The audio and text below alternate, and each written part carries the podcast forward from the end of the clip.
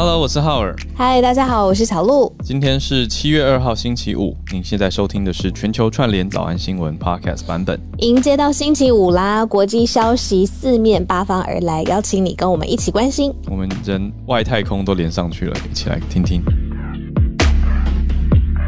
就先从中开始看吧。习近平誓言要粉碎台独，但是 Dennis 老师昨天也有在我们的 Facebook 社团里面截取了一段。也其实就真的就是那一段，就是习近平讲话蛮长的嘛。他在七一，也就是中共的百年党庆的大典上面呢，发表了长篇的言论。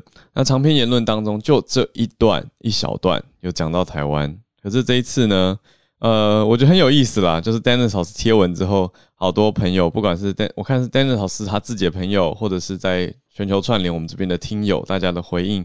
大家切的重点都不一样，就是那个短短的几行字啊，也许不到一百个字里面提到台独的篇幅里面，呃，有有人重点看在和平统一，有人重点看在九二共识，有人重点看在粉碎，对，就是大家看的，呃，有人重点看在粉碎台独，所以大家切的点都不一样。有人说，哎，他现在没有在讲。讲什么什么一国两制了耶？就这次没有出现这个重点，然后说诶没有讲到武力了，那但是有讲到和平统一啊，就是它的和平统一跟武力之间的关联到底定义细节又是如何？就大家各种问号，各种揣测。可是更大的重点是，有一些人看到的点是说，诶，至少以整篇长篇演说的篇幅来讲，讲下来讲到台湾的比例跟恫吓性相对的。威胁性似乎是温和了一些，那大家就讲说他应该是忙于在处理内政外交。那讲内政的话呢，就嗯，好，好像台湾就比较放在一个介在内政跟外交之间的一个议题。对对，这样讲应该很艺术吧？内也在盒子外。对啊，对，什么薛丁格的猫袋就是形容这个吧？我想到一个很有趣的故事，我可以补充吗？就是蔡英文刚上任的时候，我觉得他有一个很微妙的点。我这边不是要要讲说，嗯，就希望大家不要把它当成一个政治立场来看。我真的是以一个语言艺术的角度来看，我觉得非常有意思。嗯，在在马英九执政时期呢，台湾其实是有一些，比如说新华社或者是就对岸媒体的驻台记者的。嗯，对，那那个时候就是有一种模糊嘛，就是模糊的空间，模糊，所以反而有一个，也是一种 strategic，呃，对，有点空间呢，ambiguity，对，就有空间。那那个时候就有这些驻台的记者，那这些。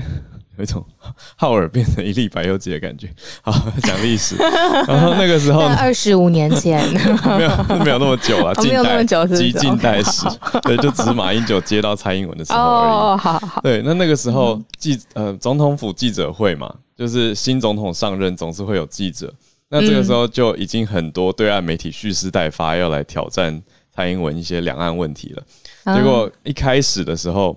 哦，我在在总统府工作的朋友就跟我说，当时就有一个很听到一个很巧妙的安排，就一开场的时候发言，新闻召集人或者是现场主持人就说：“好，那我们现在分成国内组跟国外组，就请国外组的媒体先发言。然后呢，本来蓄势待发要问问题的对岸记者就不敢不敢举手，因为他们不是国外，不能说自己是国外，也不能说自己是国内。对，所以这是一个超级奇妙。就如果你硬要切分国内外的时候，瞬间他们也不知道自己归类在哪里了。”就是，所以就没有办法蓄势待发，对不对？就没有办法蓄势待发，凶狠。所以反而就是 CNN 这些很明显就是所谓国外或西方的媒体，就就就 right away 就是直接 fire away 问他们的问题啊，就是开始问，因为他们比较没有这个国内外切的模糊的问题。蛮好，我是觉得以语言的角度，我觉得这一个很巧妙，蛮聪明的。真的，我没有想过这种方式。对，那所以讲回来，这个到底习近平处理台湾问题是内政还是外交？这个我我我不我不下结论啊，这大家自己去下结论。对，所以很有意思。那可是他讲到的，的确他是有用到粉碎台独势力这样子的想法。对，然后他也用实现祖国完全统一是全体中华儿女的共同愿望。这是他的用字这样子。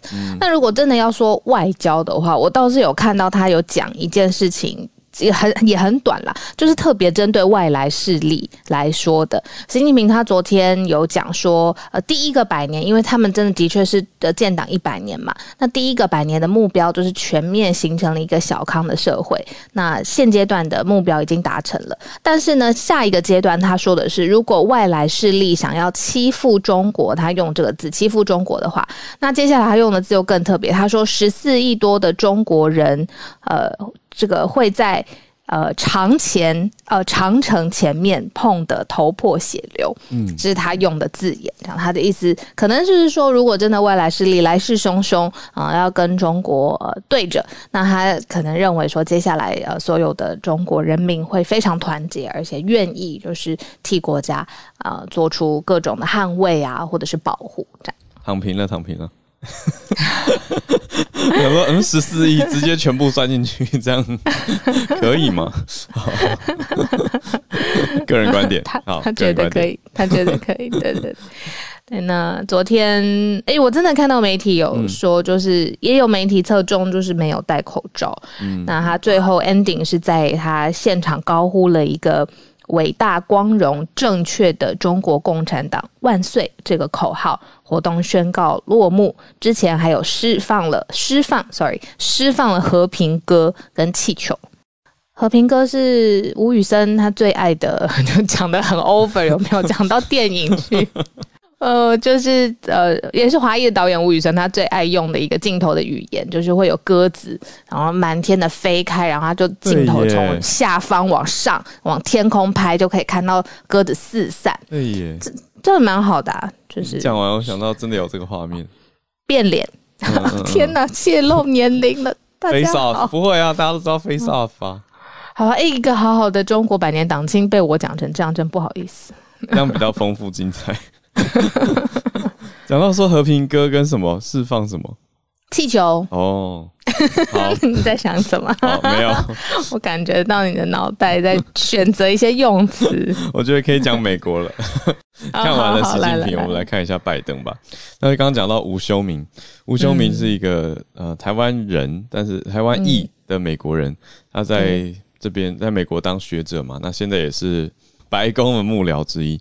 那为什么小鹿你讲到说他的影响力对于这次的反企业垄断这么的大，是因为他参与反托拉斯？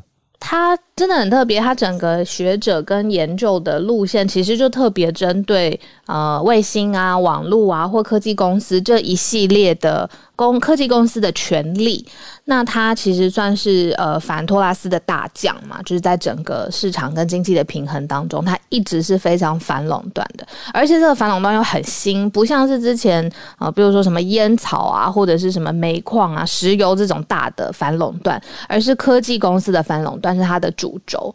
那这一次就有媒体报道说，白宫正在领一个新的行政命令。那是要求各个监管机关要监督你自己监管的少数公司，这些大公司掌握的企业不可以有超过呃一定比例的影响力。那这些包括了航空、还有农业、还有各式各样的呃竞争，希望呢是要公平竞争，而且赋予消费者很多选择的。那就有一个侧写说，为什么白宫会签这个行政命令呢？其实背后有一个非常重要的。主力的推动人士，他就是吴修明，他现在是呃白宫国家经济委员会的官员。那吴修明也参与这个修订的这个行政命令当中。所以喽，这个我记得是我们慢新闻的一个 follow up。我们那个时候是说，哇，这个因为吴修明的爸爸就是台南人嘛，那他就是呃让小孩那个时候我记得我们还聊了说他参加了这种创意自由的教育，就是他不是在高中跟国中不是那种坐在。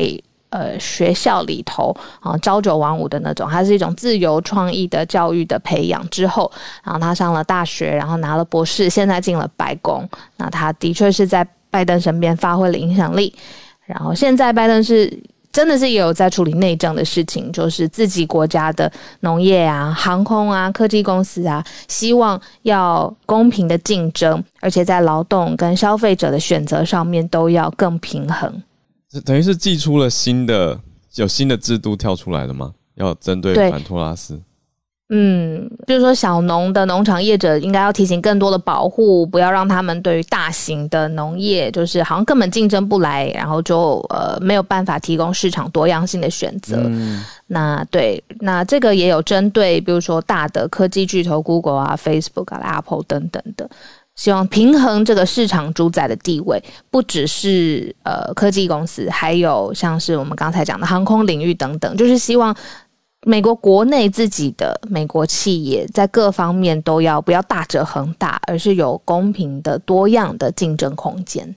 对，这因为现在这几大巨头已经都开始有一些缩写出来了，比如说说他们是四骑士啊，或者是有有很多的缩写嘛，就讲说这 Facebook、Amazon 等等这些词汇，那都已经变成一个固定的啊。还有人讲说 The Fang，对不对？因为就是 F A N G。就是什么 Facebook、Amazon、啊 Netflix 还有 Google 等等，就是这些大的公司，还还有我看过蛮多不同的，就有人叫他们什么獠牙企业啊等等，都这些都是非常非常大的公司。那他们所代表的背后势力跟所谓经济上面是否会有造成太过度的垄断，听起来是这个反托拉斯相关的单位是在做平衡的。对，是新的行政命令。我们下下周可以再来看看拜登签的时候那个具体的文件是什么。嗯，好，外太空这个 UFO 募集报告是，但不，我不能问说是真的吗？因为 NASA 都已经公布了。可是募集报告有没有？我们有没有知道更多的内容？是募集的意思是说看到，因为 UFO 就是叫做不明飞行物体嘛。嗯。所以这个报告有做深度的解析吗？还是他就把一些照片整合在一起？他倒是有说，就是到这些机密报告到底当初是在记录什么？这个是美国政府他们自己发布的 UFO 的报告。他说，嗯，其实一直都有大概一百四十四起的整个募集报告当中，里面的一百四十三件是无法解释的。那这个人是呃美国国家。就是 NASA 的署长 Bill Nelson，他说人类在宇宙当中并不孤单。他是有解释一下，他就说军方有试着去跟踪这些被目击到的 UFO，而且是用雷达去锁定这些 UFO 的去向。但是呢，他说这些不明的物体瞬间快速移动到另外一个位置，目前都还在等待报告，就是这个到底是什么。所以 inconclusive，但是他至少说了一句，说人类在宇宙中不孤单。神秘，而且他也证实说，NASA 有一个寻找外星智慧的计划。哎，我我就想到说，这个是中也是中美角力的一环啦。因为中国自己发明宇航员嘛，Taikonaut 要避开用 Astronaut，因为因为也算是说起来，中国被 NASA 排挤在外啊，那没有办法主导全球的太空发展。那 NASA 是自诩为全球领导领导品牌，就是大家都要跟他跟他接洽，跟他对外。所以两边的对抗也是不太一样的，嗯，所以说不孤单跟这些外星计划，实在是让人就觉得 是很神秘啦，就充满了那种 外星神秘的色彩。你你自己相信吗？如果在不听这些资料或者是新的讯息 update 之前，你会相信说哦，其实有可能除了人类以外的其他的生命？相不相信哦？我我是把我们家的猫也当成外星人在想，喵星人嘛。哎，这个回答太厉害了。OK OK，我觉得就就像星座一样吧。对我来说，就是听到这些的时候，我会觉得它是一个很好的很好的话题，很有趣。我不会说打从心里面觉得绝对有或没有。哦，就是也没关系，有也很好，没有也也这样，这样。就它是一种薛丁格的相信，这样可以吗？可以。薛丁格的猫，介于相信与不相信中间的 的那种相信。就在我查看的之前跟之后，它可以是不同的状态。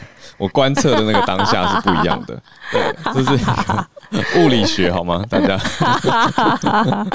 哎呀，这个回答太妙了。有时候相信，有时候不相信，这样可以吗？对，可以，可以，可以。意志不坚定，都好，都好。因为我以前会觉得这是啊什么光怪陆离的想法，小时候，然后大了看了好多就是外太空探测的纪录片，我倒不是从一个光怪陆离的想法去想，就是觉得说哇，如果可以找到一个真的是我们不孤单的证据，蛮温暖的，啊，就是。克服了各种太空上面条件的挑战之后，我会不会太乐观了？不是，不是，我觉得你你就是一个正正面的人。因为我我刚刚自己讲到不孤单，我同时也想到很多外星人进犯地球的电影。我想说这样也蛮不孤单的，很热闹，每天放烟火，到处科幻片看太多，就觉得好好。那这样讲回来，希望 NASA 的计划成功，可以跟外星人好好沟通。嗯，避免战争，那这个时候说不定语言学家派上用场了。大家可以去看那个异星异星入境，就是口译员、语言学家去跟外星人沟通。对啊，他他用很多语言学，对啊，我觉得很很有趣啦，就是用图像沟通或符号学去去沟通。好好看。好，我们越讲越远了。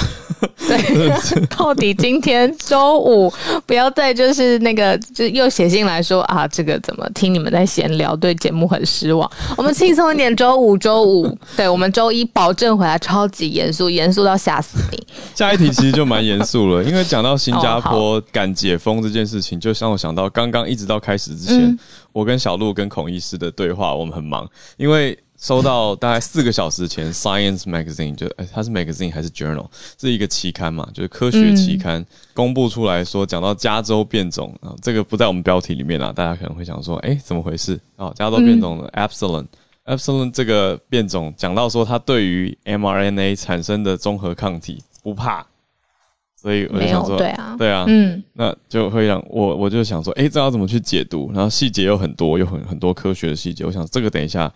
邀孔医师上来再多跟大家讲。不过我倒是想到的是说，我在那一个呃 Science 官方脸书贴文底下看到各方的回应，其实就显现出了很多，就是看看美国大众怎么想这件事情。因为到现在其实还有很多，也不只是美国人，世界上还有很多人都觉得疫苗是一种人类反自然的做法。那甚至有一派就是写说，哦，就是因为人类一直在处理疫苗，所以其实才延后了。疫情的消退，因为大自然有它的时间，我们这样子在做疫苗反而阻挡，然后造成它更多的变种，这是这是反反疫苗，或我直接讲，我直接一点，我认为反科学的的角度，或他们自己心里有他自己的一套科学标准哦，他们就觉得说啊，应该要让自然的有一种自然免疫啊，就还是有一些这样子的人，他们就会觉得说，反而是我们人类自己在拖慢了整个病毒的病程或进程。嗯。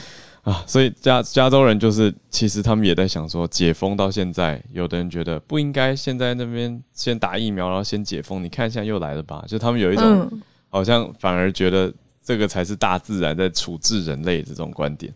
哦，我懂了，就他们觉得这个是万物皆有时，这个病毒它也会有自己的时间消失不见，不要用疫苗中介去介入它，这样。对，但这样的观点，我会觉得说，那眼前这些受伤。啊，得病死亡的人，你怎么对他们？你怎么对着他们说？你怎么对着他们的家人说？就是说，哎，it's all natural，那难道可以这样子吗？我就换到他自己，他就不会觉得。对，我就觉得，那难道是要大家一直躲在家吗？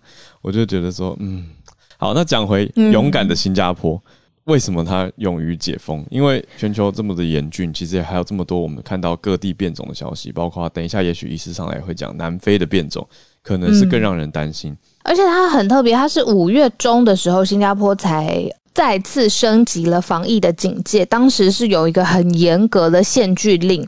嗯，就是特别为了针对 Delta 变种病毒来做应对，但是现在每一天到现在哦，现在七月二号了嘛，对不对？每天是只有零星的本土个案，于是新加坡政府他选择用一个新的方式来跟新冠病毒共存。他们当然最主要的还是放在疫苗接种上，在新加坡的几率是呃，数据是呃，六月二十九号是超过百分之五十七的人口至少是打了一剂。哇，这样很多，快六成嘛。嗯，那大概快四成，大概百分之三十六点八的人已经全面的完成了接种了。对，所以他们就会认为说，接下来要取消封锁。那他们但是会做的是大规模的跟易调者的接触追踪，然后他们很快就要恢复，不用隔离就可以直接入境，同时也要恢复大型的聚会。这个是新加坡政府在。这个七月当中，呃，跟全世界社会公布的一个讯息，嗯，然后这跟呃以往他们对抗新冠的疫情，然后采取的大规模的封锁的模式是完全不一样的。那就是希望呃继续把这个很可怕的新冠病毒，好像变成了是一种流感啊、呃水痘啊这种概念，继续过正常的生活，是目前新加坡政府的一个工作。嗯，所以我我们才用这个勇敢嘛，真的是对对勇敢这个大胆的实验。我觉得很好啊，就在亚洲国家当中走的非常前面，把覆盖疫苗覆盖率拉得很高，那就就能够有这个勇气。我觉得这这个这个是很好的，这是一个很好的证明吧，就是可以对、嗯对抗这些。刚才我讲到，还是到现在还是觉得不要戴口罩，不要不要发明疫苗的人，我就觉得说，嗯，还是积极一点吧。就是我觉得刚刚那样子的想法会太消极了。就一直说什么人类这样子违反自然啊什么，我就觉得那如果都这样讲的话，就大家都躲到山里面好了，就大家都 大家都不要现代的生活。我们现在就是在这样子的共同体里面，大家就一起来积极的抵御吧。好，个人意见，今天个人意见很多。不会啊，我我我想法跟你一样。然后我那天有听到一个譬喻啊，他说如果对抗新冠病毒这样作战的话，这个作战呢，百分之三十是拿科学当武器，百分之七十呢是。意识形态、跟信仰、跟政治形态的光谱在大战而且他说全世界都是这个样子，对啊，我常常都觉对得，我觉得很妙啊。常常觉得我们现在是在做新闻节目，还是认知作战节目？在对抗假新闻啊！有点模糊这个界限，有点薛定格。薛定格把它变一个流行的形容词，很棒。嗯对，小鹿，我前几天还学到一个，呃，我以为是新的字，就原来是去年在疫情美国疫情很严峻的期间，欧美疫疫情很严峻就发明出来的字。我们不是常你在讲，你都会说，呃，日子过得很模糊，不是？很模糊。原来有一个英文单字，哎，叫做 blur stay。就是不知道今天星期几了，因为因为大家都 stay at home，便呢、对，就叫 Blur stay，stay，就是不知道是 Monday、Tuesday、Thursday、Wednesday，就 blur 好 stay，可爱、哦，就是模糊的。这个字 blur，我就当今天早早安英文好了 好，blur stay，，blur 日 stay 日。子过得稀里糊涂。对啊，我希望 台湾这样的日子赶快结束，应该是快了，应该是快了，但是一定要再坚持下去。我还是很乖，我还是整天待在家，慢慢的变胖。有空的时候就上网看一下疫苗残疾可不可以登录，然后然后诊所的电话一直打不进去，这样。我我这边的状况是这样啦，就是离我比较近的台北市的有有疫苗可以施打的地方，嗯，有有有，那个电话我打了一天打不进去，所以我待会再来试试看。那多方的试试。没错你，不会变胖啊？我们来开一个，自己说，我们来开一个，就是 H I T T 的的的，H I I T 可以 H I T，哎，对，没错，H I I T 的的 I G 直播，你觉得怎么样？竟然就直接问了，我可以啊，我觉得要有条，件，要有条件，不能要件不能这么简单给大家看。不能不能宠坏大家 对我跟浩尔一起运动哦，两方在那个 Instagram 上面做 H I T，条件什么？问一下制作人，制作人现在在擦冷汗，就是到底这是很疯的主持人到底在说不要把我干嘛？卷进来，对，他说这个不是节目的工作内容，不要把我拖下水。对啊，我们再来想一想好了。呃，想一下这个标准是什么？可以啊，可以一起做 H I T，因为或者是各种徒手的练习嘛，我也不想要，我想也邀请教练一起来直播啊，教练可以带我们，黑泽教练在哪？这样是不是不错？教练一起这样不错，对啊这，样不错，这样不错，可以三个人一起，对吧？可以啊，可以，可以，可以。好，好，我们来想一下，也欢迎厂商。有什么运动产品啊？要置入了，来来来，黑泽教练真的在耶，我看到他了。好，可是黑的教练想被卷入吗？教练想说，教练就秀一下各种身体健康的肌肉，还讲的很委婉，有没有？身体健康的象征，然后带我们大带大家一起。好。好嗯时间来到八点半，我们开始全球串联读吧一分钟的时间，已经有一些呃举手了，大家都准备了很精彩的题目啊。我先邀请了 John E，John E 要讲香港发生刺警的事情。对，是因为昨天除了是中共的建党周年之外，那香港也是呃回归纪念日嘛。那过往是有游行和示威，那今年的话，警方是以疫情为理由啦，那就不批准游行。那昨天也像也在港岛一带，就是过往的游行路线一带，也是布置了很多的警察。那一直到晚上呢，中间也是逮捕了一些市民。那他们有一些是因为拉横幅，有一些是因为呃做这个五一的手势，或者是举港英旗。那但是到了晚上大概十点钟左右，一个男子就是在铜锣湾的商场外面呢，那就拿刀向一名。男警察的左肩背就刺了过去，那片段显示是从背后刺过去的。那当时刺过去之后，那名警察就立刻跑开了，然后啊，那名男子就是啊拿刀自己捅自己的心脏。那后来他就那位凶犯就是呃送到医院之后就证实已经死亡了。那这名警察呃之后也送到医院，那现在应该还在医院里面留医。保安局的局长从昨天回来之后，就就认为这是一个孤狼式的本土恐袭事件。嗯，那也说这位凶徒平日很多煽动，所以凶徒要负责。但但现在他的那位凶徒已经他已经自杀死掉了。嗯，因为现在还不太清楚了，他他是因为有什么样的原因，嗯，去刺这名警察。但是网络上的情况就是很多人除了谴责以外，还有人。对这名凶徒是表示同情的态度的，或者是有称赞的这样的一个情况出现。因为从今天开始往后再计算，会有不同的嗯，跟上一次的社会运动有关的的一些所谓的人，叫他纪念日也好，一些重要的日期也好，那估计他已经不太清楚了。反正到时候警察应该也会派人出来，那到时候会不会有人在模仿这一个行为？那就哦，还还可以再观察，对。因为七月一号也是国安法上路一年的一周年嘛，对不对？我记得是去年七月一号开始实施到现在，所以是不是特别挑这个点做这件事情啊？那现在也没有办法确认了，对吧？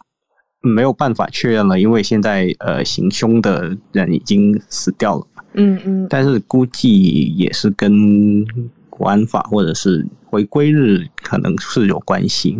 嗯，我想问 John，是孤狼在广东话有特别的意思吗？还是就是英文的 lone wolf，就是它单独？应该是跟英文是一样的。因为我不懂什么叫孤狼式恐袭，我只是觉得这是一个很极端的行动，真的很激烈。就差只差别跟自杀炸弹客的差别是他拿刀而已。那我就觉得，是不是就是一个人，然后他不是集体的？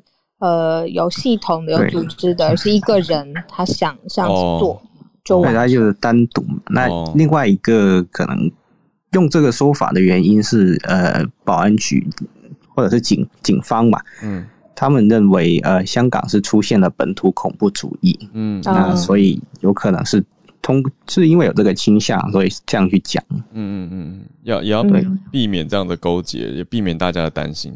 让大家知道说，哎，这是单一事件，这是个案，这样子。懂了，强调这件事情，不要让它后续扩散。我想是这样子的，对。可是不无论如何，还是听到会觉得说，哇，用这种方式牺牲自己。对，在香港是以前没有过的事情。对啊，可可可能是这样讲。不问一下好了，就是我昨天还看到另外一个没有过的事情，就是说，是不是每一年在香港七一的时候，也会有在香港的一个典礼？那就在香港本身自己的。那我昨天是看到有一个消息说，这这么多年来，这是第一次在香港发生这个典礼的时候，香港特首人不在香港，但他人在北京，他在参加北京的那个大的庆典。对对对，因为之前来讲，，T 一是不会有这么大规模的，当然是因为中国内地不会有这么大规模的庆祝活动嘛。那所以昨天也是。首次是说特首不在，那特首不在之后会有署理行政长官。那署理行政长官是新上任的政务司李家超。那李家超在香港是他上任的时候也是比较有争议，因为他之前是保是纪律部队的。那今天大家的争议蛮大，因为他他没有正式的大学学历，所以昨天大家就觉得好像蛮奇怪的，有一个学历没有那么高的人在做行政长官。嗯，昨天一天下来，其实有发生蛮多不寻常的事情。虽然是一个难过的消息，可是也让让我啦，我本来不知道这个事情，没有注意到，那现在知道了。对我觉得这个其实是历史上很重大的一个事件。嗯，谢谢 John。谢谢。接下来是猫科太太，叫做 Carol，你好，讲的是关心到台湾的算是兽医兽医界的事情嘛，动物界的事情。动物界的大事，呃，应该说是三十号的房检局呢发了一个蛮重大的新闻稿，就是台湾首例有一个黄喉貂这种物种感染了狂犬病。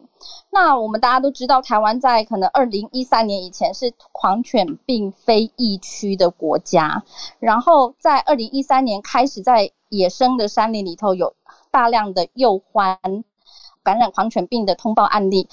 但是之前呢，呃，大部分的通报案例都是仅止于幼獾的感染，不，呃，其他物种其实是属于比较呃没有看到的状态。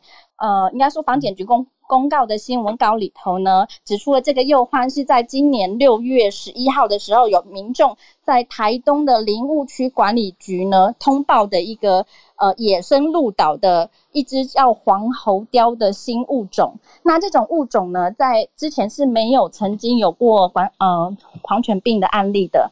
那这个物这只呃受伤伤重的黄喉貂被送到野生动物医院救治以后，仍然伤重不治，然后导致死亡。那死亡以后呢，解剖确诊确诊了狂犬病。那这个是属于狂犬病在比较呃，应该是第一例，台湾首例发现了这个物种呃感染了狂犬病。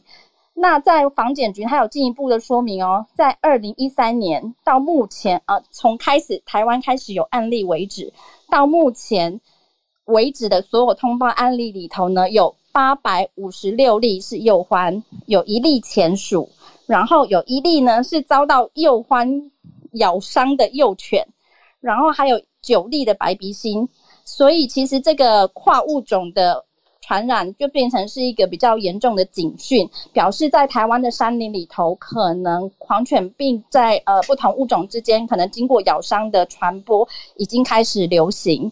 那在呃狂犬病部分，因为它是属于人畜共通，所以嗯、呃，防检局有在呼吁说，如果被野生动物咬伤，或者是看到一些鹿岛的有野生动物，千万不要靠近。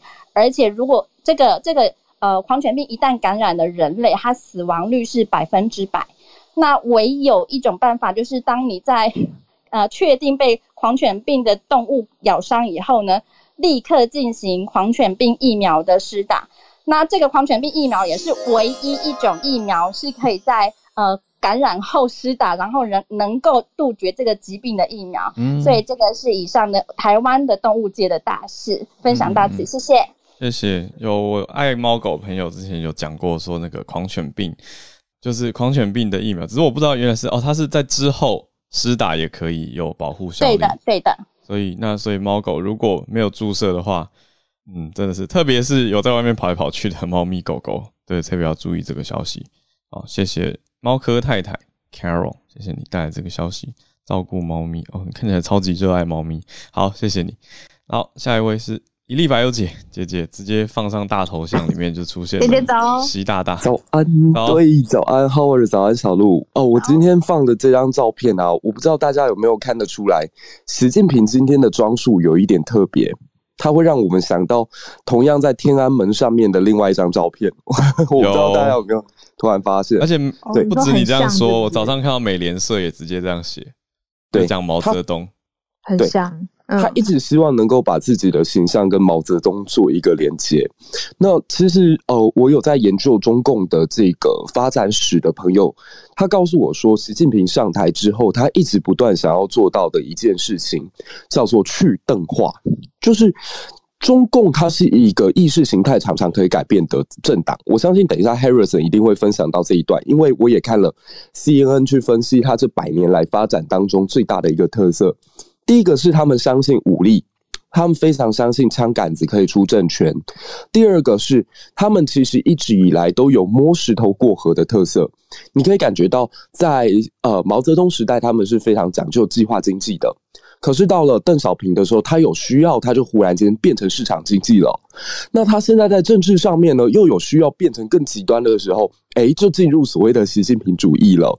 习近平他现在所做的很多的动作，都跟当年的毛泽东比较相近，所以他在历史的诠释上面就会希望把邓小平的影响力淡化，而强调自己是继承于毛泽东之后的一个领导人。所以我想要透过这张照片去让大家看到这个场景，就是说他在历史的解读上面，希望能够让大家想起共产党，就想到毛泽东跟他自己。所以他在这个方面上面，经济他希望能够继续维持过去邓小平的路线，但在政治统治的手腕上面，他希望可以模仿毛泽东。所以，我我觉得这个可以跟几周前我们在聊到美国政策是在反转继新级。那从中国这边来看，我们也可以感觉到，他正在反转邓小平。就他希望能够把邓小平时代这种改革开放啊，相对比较宽松的气氛，重新拉回一个比较紧绷的一个状态。所以邓小平昨呃，这个毛泽东、习近平昨天在这个天安门前，他跟这些元老们相见的时候，他是用这一个非常特别的毛泽东装，展现出来自己昨天说的那一句话，就是。呃，无党无我，其实某种程度上来讲，他其实也某种程度在宣示着政绩天下。我我一直觉得，他在这个天安门广场前面特别去检阅这个红卫兵，有一点要一洗过去我们印象当中天安门前曾经发生过的那个惨剧。他某种程度上面要一直把这些问题丢给是国外势力，所以他在昨天的这个呃会会谈当中，不断的去提及说。我们今天啊，会遇到了很多问题，是因为有国外的势力猖狂。你刚刚突然间大家有聊到狼啊，聊到狗啊这件事情，我突然间想到，大家知道中共他在对内去宣布或者说宣传自己战狼外交合法性的时候，他用了一段话，他说：“我们之所以会成为战狼，是因为外国的野狗嚣张。”他在解释法国前一阵子跟他们关系越来越紧绷的时候，他是把责任推给西方列强的。他认为这是因为你们西方各国一直强迫我们要变成什么样子啊，我们不要。所以，我们现在天朝上国有制度的优越性，我们天朝上国现在在疫情之下证明了自己比美帝比起这些西方的各个国家都还要来的有办法。所以我们没有不好。不好的是别人，对，所以，我我觉得其实，呃，习近平的一张照片背后，其实可以投射出来很多中共现在的意识形态。啊，最后用一一一小点时间说一下那个疫苗打不打的问题。其实这是美国或者是说社会存在的一种所谓反制的传统。他们一直不太相信科学，一直不太相信所谓的数据，甚至他们认为全球暖化，对对对对对，他们觉得全球暖化这也是骗局，这是某些经纪公司在背后操作的议题，这样，所以，我我觉得这还蛮好玩的。他是一个比较偏阴谋论的一群人。对，但我们也可以试着去理解他们的脉络。我觉得他们的有些想法还蛮有意思的，虽然我不认同，但是我会去看一下他们的这个解读。对啊，谢谢我，我理解，谢谢。我觉得姐姐带来这个很好的示范，虽然不认同，但是会去看一下他们的解读在想什么。因为我觉得我们这样讲会有一种，哎，好像好像在这个猎奇在这边观察的感觉。可是那是这些。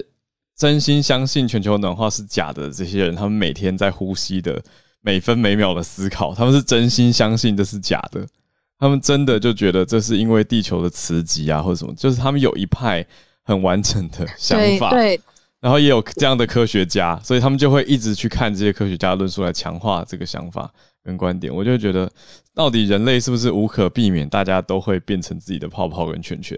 因为我也很怕我们自己。变成这样子，你知道吗？就是希望大家都是有办法有独立的思考，然后客观的去参照不同的观点。所以我觉得，我觉得姐姐这个示范就是很好的一步啦。就是我们有办法也去看看跟我们想法跟理念不同的人到底背后的逻辑是怎么形成的，那我们就更能够去参照跟比较，然后最后还是选择自己的信念跟想法。嗯，可是通盘的理解总是比较好的。对啊。那 Harrison，嗨。邀请你上来，因为我们今天花了很多时间，尤其这两天嘛，都是在讨论中共一百年党庆，然后习近平他发言的内容。那其实我有的时候在想说，不知道，比如说你听起来你心里的感受是什么？然后我也很开心看到你举手上来跟我们分享，今天你要看他的统治的逻辑。嗯，好的，哎，好好好，小罗好，大家早安。呃，昨天呃，今天早晨吧，其实我看到一篇呃 CNN 很有意思的评论员文章，他是说从中共百年的历史来看，来分析他统治中国的统治之道。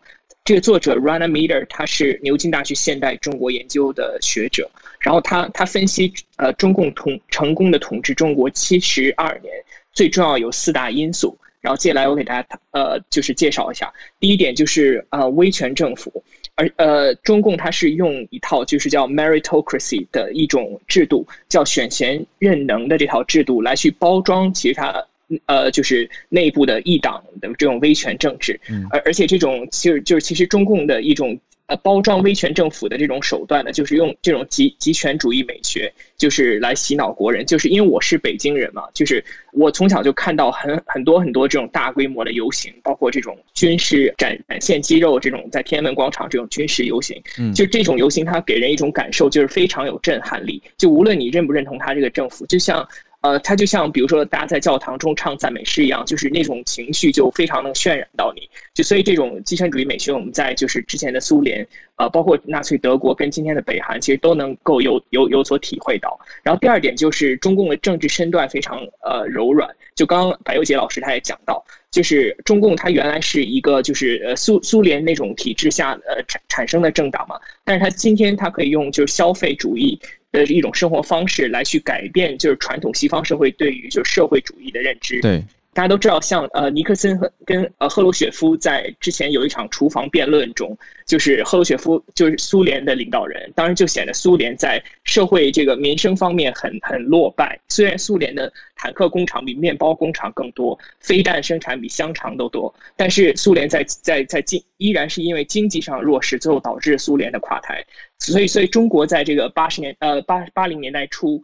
呃，八零年代末就九零年代初的苏东剧变当中，吸取了很多就开放经济、发展民生的教训。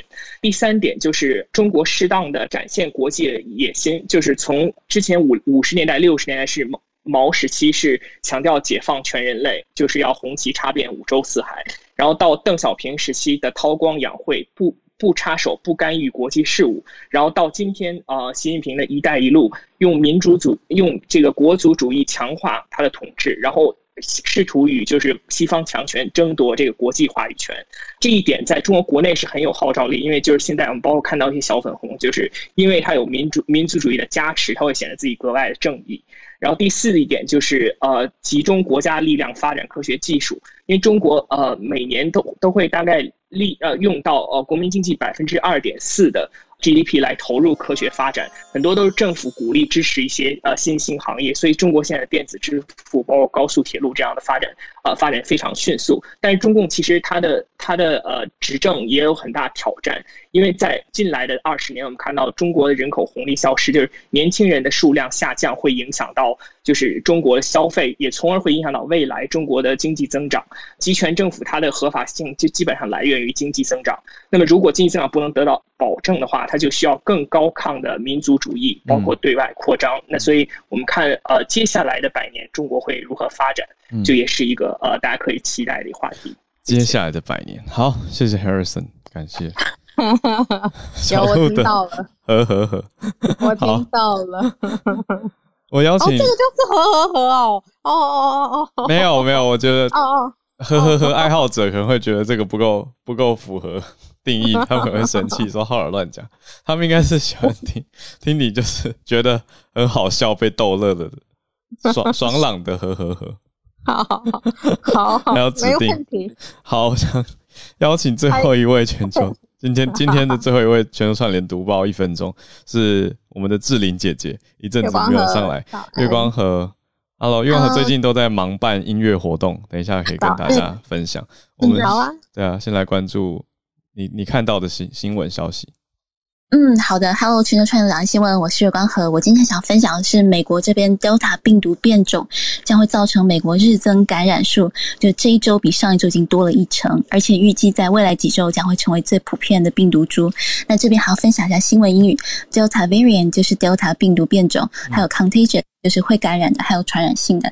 所以说，虽然最近嗯，美国的这个病毒感染率其实已经在之前去年一月最高峰以来已经下降了百分之九十五，可是现在就是在最近，因为 Delta 病毒变种株来到了，然后就有点担心说会不会在接下来不到一个月期间就开始大爆发了。所以，传染病毒学者。就是 CDC 美国正常病学者 Dr. Fauci 就讲说，Delta 病毒现在是美国最大的威胁。但是好消息就是因为疫苗有发挥一些防护力吧，所以也许善降就能阻止疫情蔓延，不会像去年那么严重。尤其像现在美国的成年人已经有将近六成就已经试打了疫苗了，所以说希望不会。就是即使是变种病毒株，还是不会造成太多的美国人死亡。然后也正希望世界疫情赶快结束。我们最近觉得说，很想要赶快把线上的演唱会搬到线下去了，这样可以大家一起见面，然后共同听更好美好的音。魏王和现在正在筹办一系列的演唱会。那我也会去帮忙主持，所以而且不只是演唱会啦，就还有音乐比赛，超级认真。大家有兴趣可以看一下月光河的 bio。那本来在我们讨论群里面都有讲到说，我很羡慕美国，他们可以开始筹备一些实体的，就开始把线上 clubhouse 的变成真的在现场的 clubhouse 见面唱歌。可是如果这个疫情又升起来，可能又会大家有一些顾虑，但还是先做好防疫优先吧。所以谢谢月光河今天上来分享。那刚刚讲到在 Science 期刊看到的病毒变种，这个 Epsilon 加州变种，孔医师讯息是说不是最大担忧点啊，现在还是先关注南非变种是吗？来，我们来跟孔医师打个招呼，孔医师早。啊，好，我小鹿早。早安，孔医师，那不 不要担心那个，那这边我觉得有点怪耶，因为。他讲的东西其实不是新闻，早就知道了。哦，他是 他是号称 new research，还是说这篇 research 是新的？可是加州变种病毒已经很久了。对，是去年就有。那他呀，那他出来到现在，大概所有看到的发发现都是，首先你不要只被英文就吓到哦。嗯，就是那个疫苗，它是用已经打了 n r n a 疫苗的人，对，还有自然感染的人的血清，然后去看看。可不可以综合这个加州变种的病毒？哦，那就发现那个综合抗体有下降，下降个几倍嘛，好像是三到五倍嘛。哦，可是下降跟疫苗还有没有用是两回事。现在我们看到的这些 variant 哦，几乎都会让综合抗体比较下降。嗯，那可是它会下降到疫苗还是可以 cover，还是可以有效的程度这样子。那这几乎很多 variant 都是这样。那唯一会下降到哇，这个保护力会明显的受到影响的，就是南非。我一直跟大家讲，南非是最最麻烦的哈。贝塔，那其他都还好。即使是 Delta，目前做起来虽然也一样了哈，综合抗体有几倍的下降，可是都都还没有问题哦。嗯，那这篇另外提到的其实是嗯单株抗体。这这是另外一个问题，因为单株抗体其实比这个疫苗更 specific，它就是针对它自己是抗体嘛，所以你那个对接病毒的地方，假如产生突变，单株抗体会失效。所以这边另外在讲的是单株抗体这些药物可能会失效的问题，吼。那可是不是疫苗失效这样。那另外就才就刚刚前几天而已，我刚刚有丢给 Howard 在美国 CDC 的网页哦。他们其实已经把加州变种病毒从 VOC 降回 VOI 了，就是这两个加州变种病毒其实是有差别的。对，是在美国是比较严重嘛？吼，从加州出来。对，在在前一阵子吼，他们除了英国变种之外，在美国国内流行的两个重要的就是加州跟纽约的变种病毒。嗯，这是美国本土比较重要的问题。那可是加州变种病毒现在。被拿掉了，就是 V O I，就是只要注意它就好了嘛，哈。V O C 就是 Variant of Concern，是要特别特别注意的。呀，那全世界目前只有 Alpha、Beta、Gamma、Delta 嘛。嗯嗯。那这个加州这个 Epsilon 已经被移回来了，因为它越来越不重要，它的占的比例越来越低。嗯。因为 Delta 进来了。嗯。所以就是。我们我我跟大家讲这几个月哈，嗯，是不幸也是幸，就是流行变成主流的是英国变种是 Alpha，然后后来是 Delta，这两个都没有非常明显的疫苗受到呃影响，嗯。嗯，加他们反而某种程度压制了可怕的南非，然后还有加州也被压制了哈。那所以看到这种研究不用太担心，压制是什么意思？谢谢医师，我是想听为我觉得这个当让大家已经安了很多心哦，就是从 VOC 降到 VOI，从 concern 降到 interest，interest 就是注意就好了，没有那么的担忧嘛。但是压制是什么意思？是说病毒之间他们有一种有竞争，主流一定有的哦，有竞哦。等于这个地方如果主要流行这一种，其实就不会另外一种就进不来了。呃，对，因为它在就是在传播上有优势的话，那就像我们观察。只要英国变种病毒进到这个社区，不会发生所谓的什么交互感染，或是或者我同时两种在传吗？对啊，通常应该是我们之前病毒看到的是，你感染了某一种病毒，另外一种病毒就不容易感染你了哦，因为他们是有竞争关系的哦，有一个会做大了哦。嗯，那假如有一种比较主流的病毒株在大量流行，另外一个就会越来越小。就被取代掉，嗯，就如同去年欧洲的 D 六一四 G 取代掉了武汉株，嗯，然后又被 Alpha 取代了，现在是 Delta 慢慢在取代 Alpha 这样子，嗯，那这个在日本也看得很清楚，日本就是从关西开始是 Alpha 嘛，然后扩散到东京，东京也变成 Alpha 越来越多，可是最近在发生的事哦，是 Delta 也越来越多了，而且多的很快。所以最近新闻很热哈，就是奥运快到了。嗯，那这个昨天他们防疫的记者会上哈，就有专家很担忧的说，东京的 Delta 哈增加的比例就跟美国的速度差不多。美国现在也已经好像是新增的案例已经是二十五 percent 都是 Delta 了，两周前才六哦，嗯，六十二十二十五，非常非常快。Delta 扩散很。对他们就算模型，在东京奥运开幕那个时候，可能 Delta 已经占了全东京新增案例的七成。嗯哦，哇，你知道这个速度哈？那英国应该也是九十九 percent 了，就已经完全被几乎完全被取代掉。嗯嗯嗯。那所以预告一下，我今天晚上开房九点到十点，我会请一些在日本的朋友，大家上来谈一下日本的。疫情、疫苗施打状况，东京奥运还办不办得下去？我们到底什么时候可以回日本玩的 的这些事情很重要。对对对，跟大家讨论一下。你刚刚是说，如果现在的这个流行呃的顺序不一样，其实可能状况会更差。因为我们有点幸运，现在是呃英国跟 Delta 为主，而不是南非，是吗？如果反过来的话，就非常麻烦了。南非可能。我们打的疫苗这些效力都会远远没有现在看到的好哈。嗯，那所以回到刚刚浩伟说的，下面有一些留言说，人类研发了疫苗，然后就是阻断了大自然原来的安排哈。对，也这个有一点像去年英国一开始 Boris Johnson 讲的轩然大波啊。对，就是他就说 他说要 达成自然的群体免疫嘛。嗯，你就让七成的人感染。对，得一得就过去了，那还要你政府干嘛？还要防疫干嘛？那就跟一一百年前的西班牙流感一样嘛，没有疫苗的年代，大家得一得死一死，然后结束了，就物竞天择，对不对？这不可能这样讲的嘛，哦，嗯，大家都得过，当然就有自然免疫，这个病就不会再流行了。那那可是那成本太高了，应该说那样那样讲那样讲，其实如果以科学来讲没有错，对吧？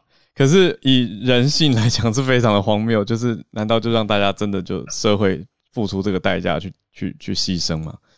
我觉得，而而且是现在这个时候，就是你之前可能我我一年前的现在我也很担心或是怀疑说疫苗怎么可能这么快做出来，对不对？大家会有担心嘛？可是现在疫苗已经十二月打到现在，很明显就压制住了呃流行的曲线、重症的比例等等，吼，嗯。你这样估算起来，其实少死了很多人呢，哈。对。那我们明明有这样的，已经科学进步到这样，然后难道回回到去年这个时候说，所以我们不应该研发疫苗，应该让更多人早点得完？的确，我同意他说的，疫苗的存在可能是拖长了，嗯，这个 pandemic 的时间，有可能呢。对啊。因因为有些人就阻止住了嘛，没有第一时间受到感染。对。那西班牙流感总共烧了两年。嗯，三次大中中大流行，然后全世界人几乎得过就不再传染了。也许我们因为这个疫苗，这个新冠会拖到三四年、四五年。对，嗯，我同意啦。可是疫苗就因此不该出现吗？我觉得逻辑怪怪的。我觉得其实是一种一种信仰，真的是一个信仰价值的选择。就是我要让大家去一起来对抗作战，还是说就让病毒来吧？我觉得这种两大派，那病毒来吧，自己自己，不管是身边的爱的人，或者是自己哦，都有可能就就不在人世了。那到底两个选择之下，我当然会选择前者啊。我们还是积极的去去对抗吧，做好防疫，我觉得是比较符合我们大家群体。人类利益，大家一起努力下去的一个重点，我个人认为啦，所以当然还是要鼓励疫苗跟科学。今天晚上九点，医师会开房间，对对对。对，好，我也好久没有关注日本疫情了，所以请大家上来一起分享。好，是是回归医师最热爱的记下来主题。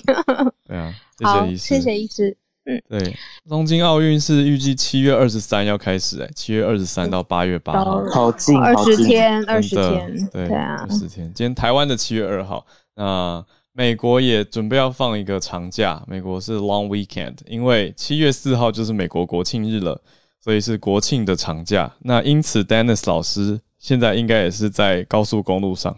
所以可能在开车。哦，老师好。Hello，老师。Hello，Hello，大家好。我真的在，我真的在开车，真的就像那个 Howard 所说的，现在是 July Fourth，是美国国庆的长假，所以开车正在往北边开。然后刚刚听到孔医师讲的，就心情突然有点沉重，因为我我本来想上来今天讲想要讲那个 U 呃 UFO 的。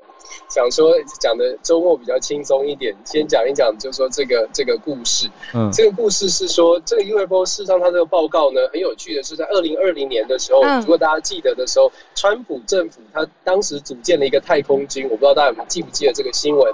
总之，川川普呢，就是在他的任内成立了一个 Space Command，Command。就是在美国的呃本来的十个军团当中呢，再成立一个太空军团。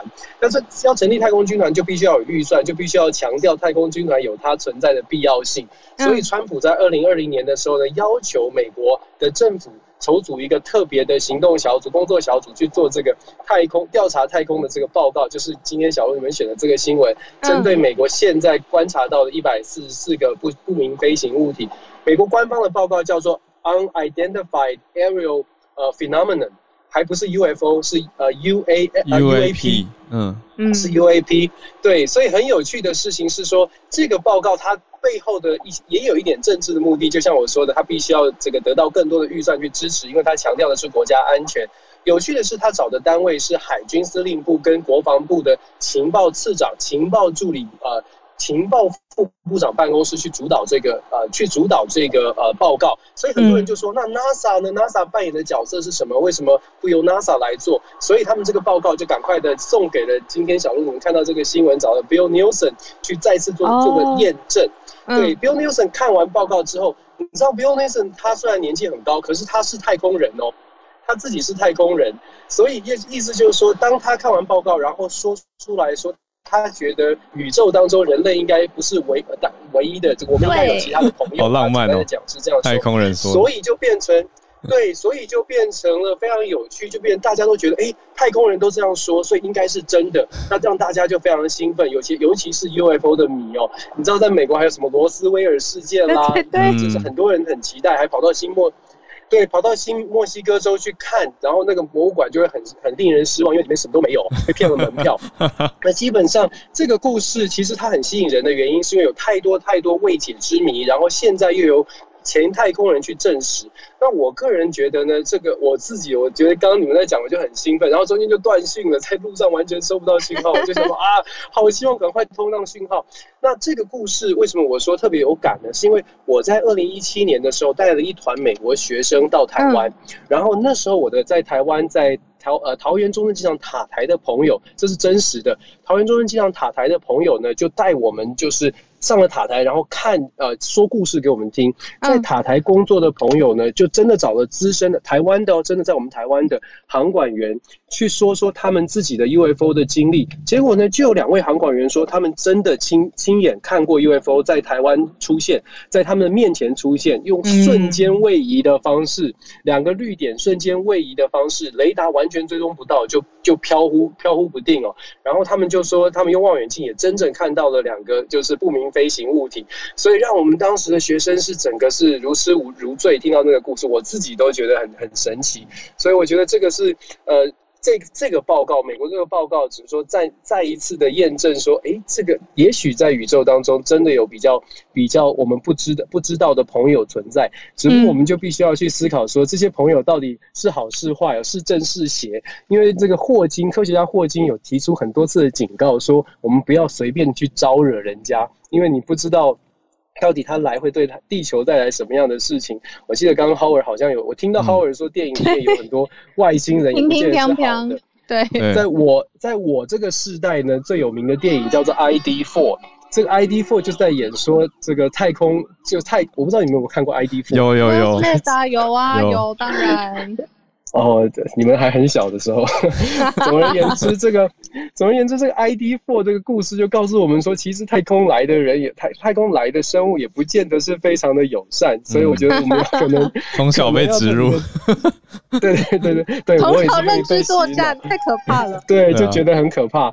总之，就说这是今天跟大家做一个分享，比较轻松一点，因为我知道那个姐姐可能已经讲了中国的，我们离。小鹿说：“礼拜一我们再严肃起来。”对对对，有老师今天难得有放假的感觉。老师开车小心，Drive safe。谢谢谢谢，超有临临场感的。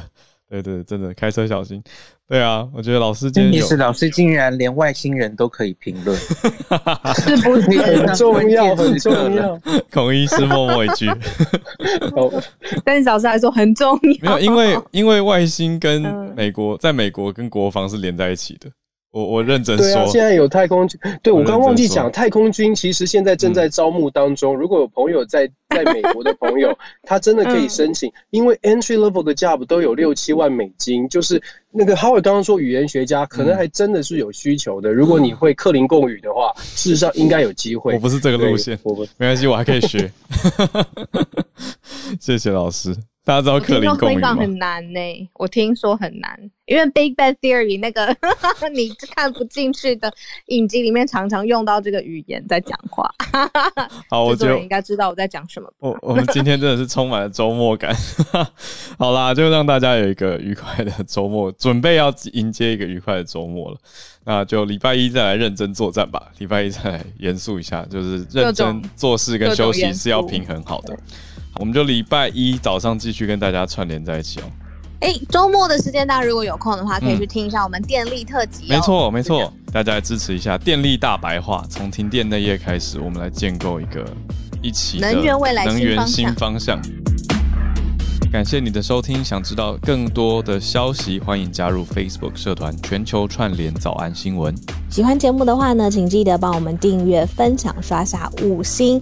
那周末啦，可以找找看，我们有一个小额捐款的管道哦，可以跟我们保持互动。没错，月初又来了，每个月的一开始，来提醒大家支持我们的节目。那谢谢大家，很多人其实从一开始就支持我们，那希望大家可以持续的。关注我们咖啡钱啊，就让我们有更多的资源，可以继续去把节目做得更好，持续坚持下去。谢谢大家，也谢谢大家这个礼拜的陪伴啦。那我们下周一同一时间早上八点钟的时间，在 Clubhouse 上面，紧接着马上 Podcast 各大平台跟大家一起串联。好，那我们就继续一起串联下去。大家拜拜，大家拜拜。